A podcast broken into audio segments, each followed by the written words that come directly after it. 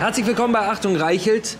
Die Krise, die wir gerade erleben, ertragen, erdulden, könnte man sagen, ist eine hausgemachte Krise. Sie ist das Ergebnis einer gescheiterten Energiepolitik und das Ergebnis des gefährlichen grünen Triebs, unserem Land die Kraftwerke abschalten zu wollen, koste es, was es wolle und wenn es unser Wohlstand ist. Wenn in der Silvesternacht die Atomkraftwerke vom Netz genommen werden, knallen bei den Grünen die Korken. Man kann es sich nicht vorstellen, aber so ist das. Was für die überwältigende Mehrheit des Landes die schlechteste aller denkbaren Entscheidungen ist, ist für die Grünen ein Grund zum Jubeln. Diese Entscheidung, diese zerstörerische Anti-Atom-Ideologie ist ein zentraler Grund, warum immer mehr Menschen derzeit ihren Job verlieren, ihre Rechnung nicht mehr bezahlen können. Alle Informationen dazu finden Sie wie immer unter www.pleitedicker.de.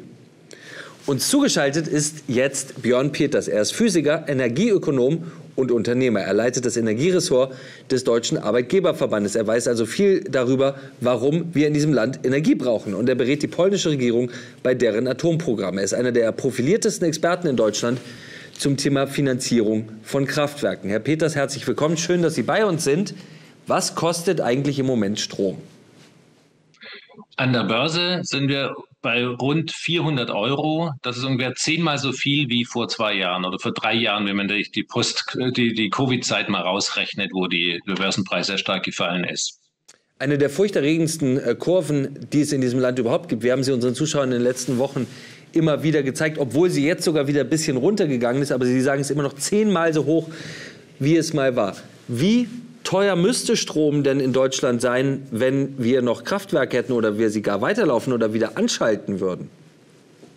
Gut, die, der Strompreis wird im Wesentlichen durch die jeweils teuersten Kraftwerke ähm, bestimmt, die noch gerade so am Markt sind. Und das sind im Moment, das sind sehr häufig die Gaskraftwerke, die waren vor ein paar Jahren, äh, haben Gaskraftwerke noch für rund 80 Euro pro Megawattstunde produziert. Das ist immer ein Faktor 10 weniger, dann hat man den Haushaltspreis von, als wären das 8 Cent pro Kilowattstunde. Damit können die, die meisten Leute mehr anfangen.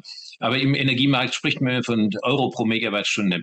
Ähm, und wir sind im Moment eben bei Gaskraft bei rund 400 Euro pro Megawattstunde, bei Kohle bei 150 Euro pro Megawattstunde. Ähm, das war mal bei 50. Ähm, und also das ist immer ein Vielfaches dessen, was wir früher hatten. Äh, wie blicken Sie auf das, was derzeit ja so leidenschaftlich diskutiert wird, dass man in einer Energiekrise sagt, wir schalten Atomkraftwerke ab und den Leuten sagt, wir haben eigentlich gar kein Stromproblem? Ja, also das kann ich auch nicht nachvollziehen. Ähm, es ist nun mal so, dass eine, eine Energiekrise, wie eine Krise in jedem anderen Markt, wird durch hohe Preise ähm, angezeigt. Und hohe Preise sind Knappheitspreise. Preise sind immer nach volkswirtschaftlicher Theorie sind ein Maß für die Knappheit eines Guts. Wenn der Preis hoch ist, ist, etwas knapp. Und wenn es sehr günstig ist, dann gibt es genügend davon. Und wenn man also einen, einen Knappheitspreis bekämpfen möchte, dann ganz einfach, indem man äh, zusätzliches Angebot schafft. Wir sagen hier immer wieder und reden viel darüber, dass große Teile dieser Energiekrise hausgemacht sind, eben dadurch, dass wir in den letzten Jahren Kraftwerke abgeschaltet haben. Nun haben wir, glaube ich, noch drei Atomkraftwerke, die laufen, die man weiterlaufen lassen könnte. Und es gibt, glaube ich, drei Atomkraftwerke, die man theoretisch, wenn es den politischen Willen dazu geben würde, wieder hochfahren könnte. Was würde passieren mit dem Strompreis, den die Industrie bezahlt, den aber ja auch Privathaushalte bezahlen müssen und darunter massiv leiden? Was würde passieren, wenn man diese drei weiterlaufen lässt und die anderen drei wieder hochfährt. Was würde das konkret für Industrie und Menschen in diesem Land bedeuten beim Strompreis? Also zunächst mal würde das bedeuten, dass wir ab dem nächsten Jahr 60 Terawattstunden mehr Strom im Netz hätten, als wir erwartet, als der Markt erwartet. Und der Markt, die Börsen handeln die Zukunft. Also an dem Tag, wo die Bundesregierung beschließt, sechs Kernkraftwerke weiterlaufen zu lassen, statt drei oder zwei, wie sie im Moment die, die Debatte ist, würde das bedeuten, der Markt rechnet dann mit 60 Terawattstunden mehr. Das sind ungefähr 12 Prozent vom Gesamtmarkt. Und das hätte natürlich einen erheblichen preissenkenden Einfluss auf das, was an der Börse passiert. Nach meinen Berechnungen wird es rund die Hälfte dann billiger werden können im Durchschnitt. Also das heißt, wir zahlen, wir könnten die Hälfte weniger zahlen für unseren Strom, wenn es politisch nur gewollt wäre. Ganz genau. Nun sagen die Grünen ja immer, das ist eine Hochrisikotechnologie. Äh, wenn man sich jetzt mal anschaut, äh, Tote pro Energieherstellung, kommt man dazu, dass logischerweise die Kohle mit all ihren Bergwerksunfällen und äh, selbst die Herstellung von Solarpanels und Windrädern deutlich mehr Todesopfer gefordert hat als die Atomenergie. Warum erzählt man uns das die ganze Zeit? Über psychologische Motive lässt sich schwer rätseln, aber in der Tat ähm, nach Stand von Wissenschaft und Technik äh, werden die Aussage, wird die Aussage, dass Kernkraft eine Hochrisikotechnologie sei, nicht unterstützt. Wir hatten im Prinzip nur einen einzigen Industrieunfall in der ganzen Geschichte der, Kern, der zivilen Nutzung der Kernkraft. Ähm, die Kernkraft hatte nur das Pech, dass sie geboren wurde, also erfunden 1937, die Kernspaltung von, von äh, ähm, also auch hier in Deutschland. Ähm, und die ähm, ersten Anwendungen waren halt die Atombomben. Und deswegen ist die Kernkraft übel beleumundet, aber die Geschichte der Kernkraft, der zivilen Nutzung der Kernkraft zeigt eigentlich, dass es eine hochsichere Technologie ist. Der Kraftwerksunfall in Tschernobyl hat ungefähr 50, 56 ist der genaue Zahl, ähm, unmittelbare Tote gefordert, dann rechnet der, äh, der Ansgar, das ist der Weltstrahlenschutzrat, mit ungefähr 200 Toten nochmal durch, durch Krebserkrankungen, aber mehr eben auch nicht. Wenn man das mit Bhopal vergleicht oder mit, mit irgendwelchen Bergwerksunglücken, wo, wo also 50 Menschenleben halt schnell erreicht sind, und natürlich sind es 50 zu viel da in Tschernobyl, aber das war im Übrigen auch eine Technik, die äh, im Westen nie genehmigt verfügungsfähig gewesen wäre. Und jetzt schätzen Sie mal, wie viele Tote es durch Strahlung gab in Fukushima. Das waren genau null. Ähm, und deswegen, dass Kernkraft irgendwie ganz besonders gefährlich sei, ist einfach nicht aufrechtzuerhalten. Es war sogar noch was anderes. Es gibt kaum eine Industrie, vielleicht fällt mir da noch die Airline-Industrie ein, die aus den Atomunfällen so viel gelernt hat und schon zu Zeiten des Eisernen Vorhangs haben sich dann die die Kraftwerksmitarbeiter und die, also die Führungsschichten zusammengesetzt von West nach Ost, um zu lernen und gegenseitig sich voranzubringen, wie man solche Unfälle wie in Tschernobyl auch künftig verhindern kann. Weil das ist nicht nur die Technik, sondern äh, Kernkraftwerke sind auch ein, ein soziotechnisches System, wo der, die, die Technik also auf den Menschen auch zurückwirkt. Und in, in kaum einer Industrie hat sich so eine ausgeprägte Sicherheitskultur ausgeprägt wie eben im Bereich der, Kern, im Bereich der Kernkraft. Äh, Sie haben es eben angesprochen, Sie haben gesagt, niemals genehmigungsfähig gewesen im Westen, was dort in Tschernobyl zum Einsatz bekommen, gekommen ist. Umso absurder ist es ja jetzt, dass wir zwar deutsche Atomkraftwerke abschalten wollen, aber Atomstrom aus der Ukraine, über den wir uns bei Tschernobyl noch aufgeregt haben und ihn für zu gefährlich erklärt haben, dass wir den äh, gerne nach Deutschland überführen. Mit Ukraine sind wir schon beim Thema. Wir hören ja im Moment bei der Inflation, besonders bei der Energieinflation und bei den enormen Energiepreisen, immer ein politisches Argument fast durch alle Parteien hinweg.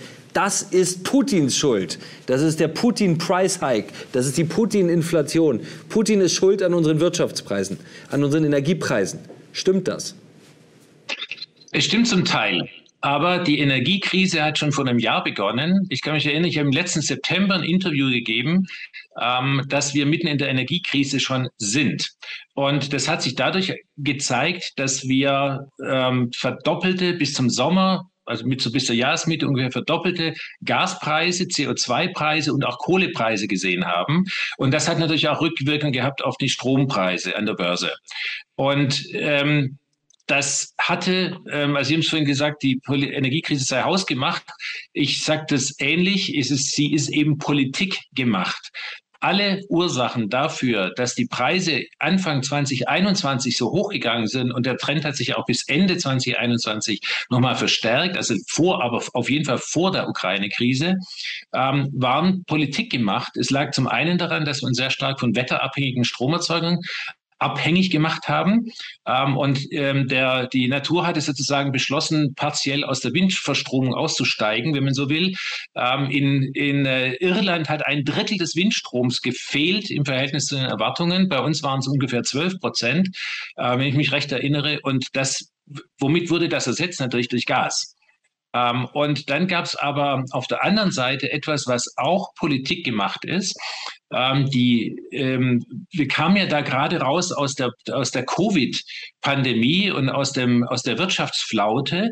Der Energiebedarf ist relativ schnell stark angestiegen und die Gasindustrie konnte nicht so schnell die, die Produktionsanlagen hochfahren, um diesen Gasbedarf auch zu decken. Deswegen waren zum Ende des letzten Jahres auch die Gasspeicher bei uns nicht so ganz voll. Und warum, woran liegt das? Es gibt eben ausgehend von der Wall Street und aber auch sehr unterstützt durch verschiedene politische Kreise hier in Deutschland die Defund-Bewegung, also dass man den fossilen Energieträgern das Geld, das Kapitalmarktgeld entziehen möchte. Und das haben die eben, das hat auch stattgefunden. Ähm, viele Investoren haben sich abgewendet von der fossilen Energie Industrie. Deswegen fehlt bei denen natürlich auch das Geld, um ähm, Produktionen so schnell hochzufahren, ähm, wie das nötig ist in der Marktkrise. Ähm, und wie gesagt, auch das ist Politik gemacht. Nun verbrennt der Mensch ja Dinge, seit er aus den Höhlen gekrochen ist und ist immer reicher geworden dadurch, dass er Dinge zum Verbrennen gefunden hat und zur Energiegewinnung dadurch. In den letzten Jahren, Jahrzehnten ist uns erzählt worden, wir können reich bleiben oder sogar noch reicher werden, ohne Dinge zu verbrennen. Geht das? Also ich habe da gerade auch einen, einen, wissenschaftlichen Artikel darüber geschrieben, das geht, aber nicht, wenn man, ähm, also es geht, ich sehe die einzige Perspektive dafür, sehe ich eigentlich, wenn man die Kernkraft viel intelligenter nutzt, als das noch bisher passiert. Und das ist keine Kritik an der heutigen Kernkraft, die, die ist also fantastisch, äh, aber man, sie hat immer noch erhebliches Entwicklungspotenzial. Wenn man jetzt aber eine Strategie, eine Energiestrategie aufbaut, nur darauf, dass man wetterabhängige ähm, Energien nutzt. Erstens hat sich die Menschheit seit einer Million Jahren immer weiter versucht, von der Wetterabhängigkeit zu befreien. Also seit wir irgendwie mit, in Fällen rumlaufen, äh, können wir eben auch kältere Gegenden besiedeln. Ähm, und also insofern ist es erstmal zivilisatorisch ein Rückschritt. Ähm, wenn man das möchte. Aber das ist nicht die Hauptkritik, sondern die Hauptkritik ist, dass das dass die Energieströme, die man aus der Umgebung anzapfen kann, dass die erstens sehr wenig, sehr eine sehr geringe Dichte haben, Energiedichte. Also man braucht sehr viel Land und unglaublich viel Rohstoffe, um diese Energie auch ernten zu können. Und ob das dann wirklich umweltfreundlich ist, das ist so die Frage. Und der zweite große Kritikpunkt ist eben, dass sie diese Energie nicht dann zur Verfügung steht, wenn wir sie brauchen, sondern sie muss letztlich dadurch, dass sie halt mal da ist, mal nicht da ist, je nach den Launen des Wetters, muss sie veredelt werden, um dann und dort verbraucht werden zu können, wo und wann wir sie eben auch benötigen. Ganz wichtiger Punkt, glaube ich auch. Sie ist nicht nur dann nicht da, wenn wir sie brauchen, sondern sie ist auch nicht da, wo wir sie brauchen. Wir äh, schaffen sie in der Nordsee und dann muss sie irgendwie noch nach Bayern und dazwischen nisten zwei Fledermäuse, die dabei möglichst nicht gestört werden sollen. Ich habe äh, vor ein paar Tagen ein, äh, ja fast, man muss sagen, verrücktes Video von einer Bundestagsrede einer grünen Abgeordneten äh, äh, gesehen und die belehrt dort sozusagen das Plenum darüber, wie altbacken und von gestern da alle sind, alle bis auf die Grünen natürlich, weil die Menschen da im Plenum immer noch an Grundlast glauben. Und die sagt, die Zeit der Grundlast ist vorbei und wir müssen die, diese großen Grundlast schaffenden Blöcke von Kraftwerken aus unserer Landschaft tilgen und die Zukunft wird aufregend. Es wird keine Grundlast mehr geben, sondern es gibt nur noch kleine Einheiten und so weiter. Ich meine, im Nachhinein, wenn man sich das anguckt, muss man sich fragen, äh, äh, hat da keiner zugehört? Äh, warum hat die keiner gestoppt? Naja, also ich glaube, ich weiß, wohin Sie meinen. Das, ich glaube, die äh, Dame hat Theaterwissenschaften studiert und ich weiß auch nicht, ob sie es bis zum Ende äh, durchstudiert hat. Ähm, aber es ist nun mal so, äh, Grundlast und Grundproduktion, das sind wirklich völlig zweierlei Schuhe. Grundlast bedeutet einfach, dass wir immer ein bisschen Strom verbrauchen. Das ist nicht so ganz wenig. Also der, der niedrigste Strombedarf, den Deutschland äh, so typischerweise hat, ist am Pfingstmontagmorgen zwischen zwei und drei Uhr. Da kommt man dann so auf unter 40 Gigawatt. Und diese 40 Gigawatt aber, die muss man immer bereitstellen. Das heißt Grundlast. Ähm, was manche Leute ähm, ähm, meinen, und das äh, betrifft teilweise auch Leute aus der ähm, aus, der, aus, der, aus den deutschen Energiewissenschaften, die, die sagen dann, ja, ja, aber Grundlast ist ja nicht mehr, weil wir das jetzt anders produzieren und zwar wetterabhängig produzieren. Das heißt aber nicht, dass diese Grundlast weg ist, es ist nur, dass die, das Angebot da nicht da ist. Äh, jetzt gibt es eine Antwort auf äh, all diese Krisen, die Sie uns jetzt gerade gebündelt treffen, eine Antwort der Bundesregierung. Äh, man könnte sagen, aus der planwirtschaftlichen Mottenkiste, die heißt Gaspreisdeckel. Immer wenn es eng wird in Deutschland, wird über Deckel gesprochen, manchmal auch über atmende Deckel. Jetzt ist der Gaspreisdeckel da. Ich habe mir das mal überlegt. Viele Menschen hätten ja gerne einen Porsche. Insofern wäre ein Porsche-Preisdeckel auch sinnvoll ähm, sagen wir bei 10.000, 15.000 Euro, würde aber vermutlich dazu führen, dass es nicht mehr genug Porsche für alle gibt, weil auf einmal so viele Leute sich einen Porsche leisten können. Ähm, kann dieses Instrument Gaspreisdeckel funktionieren oder führt das automatisch ja in die, in die Hölle der, Gasration, der Energierationierung? Das ist so ziemlich die unweigerliche Folge. Also ich hatte es vorhin erwähnt, Preise sind Knappheitssignale. Und wenn ein Gut knapp wird, dann gibt es verschiedene Verfahren, ähm, um das zu verteilen in der Gesellschaft. Also in manchen Gesellschaften war das so, dass dann der Politik, Politkommissar entschieden hat, äh, du kriegst und du kriegst nicht. Ähm, und in anderen Gesellschaften macht das äh, ganz demokratisch der Preis. Das ist auch sozusagen ungerecht, weil der, der, derjenige, der mehr Geld hat, kann sich dann mehr von diesem Gut leisten.